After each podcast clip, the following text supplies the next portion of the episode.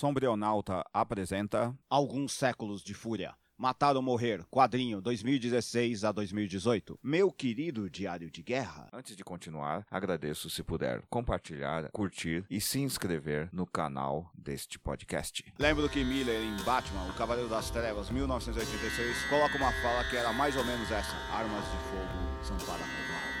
Hoje se mata muito por causa disso. Bom, o Miller não quer debater que esse processo de proliferação de armas de fogo é culpa do imperialismo capitalista vitoriano 1837-1901, que vai redundar no armamento de populações proletárias para lutarem na Primeira Guerra Mundial 1914-1918, coisa que o já citado Lenin condenou. Mas o conceito não está tão errado assim. Realmente armas de fogo empoderam gente com baixo treinamento militar graças à enorme acumulação de técnicas presentes nela. Realmente armas de fogo são um problema, principalmente para as populações dos povos originários do Brasil. Em suma, os covardes citados por Miller são verdadeiros e geralmente são brancos. Esse quadrinista de direita sempre teve bons acertos que precisavam serem melhor discutidos, inclusive em pensar que nossos heróis na década de 1980 a 90 eram basicamente terroristas. Evolução própria desse tipo de justiceiro moral. A tentativa de imputar a toda a causa palestina a culpa dos atos do Hamas 1987 é parte desse tipo de senso comum criado por essas mídias para trabalhadores. Pegue os índices de pessoas mortas por armas de fogo e verá que em sua maioria são negros, pelo menos nas cidades do Brasil e suspeito de todo o continente americano, talvez com exceção do Canadá e olhe lá. O quadrinho reflete bastante sobre isso. Dylan é aparentemente um bom atirador, quase inato.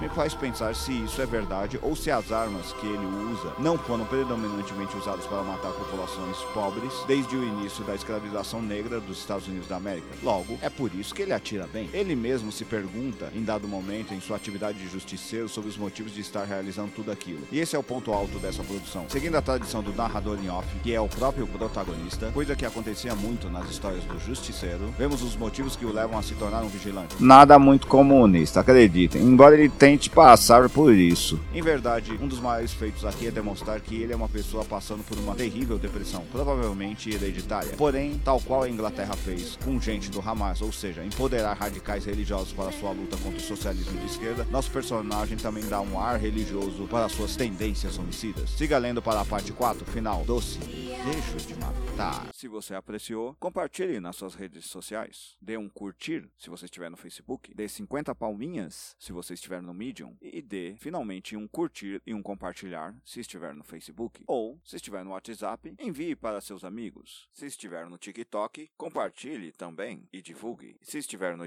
YouTube, se inscreva em nosso canal. Até mais. Até a próxima. Obrigado.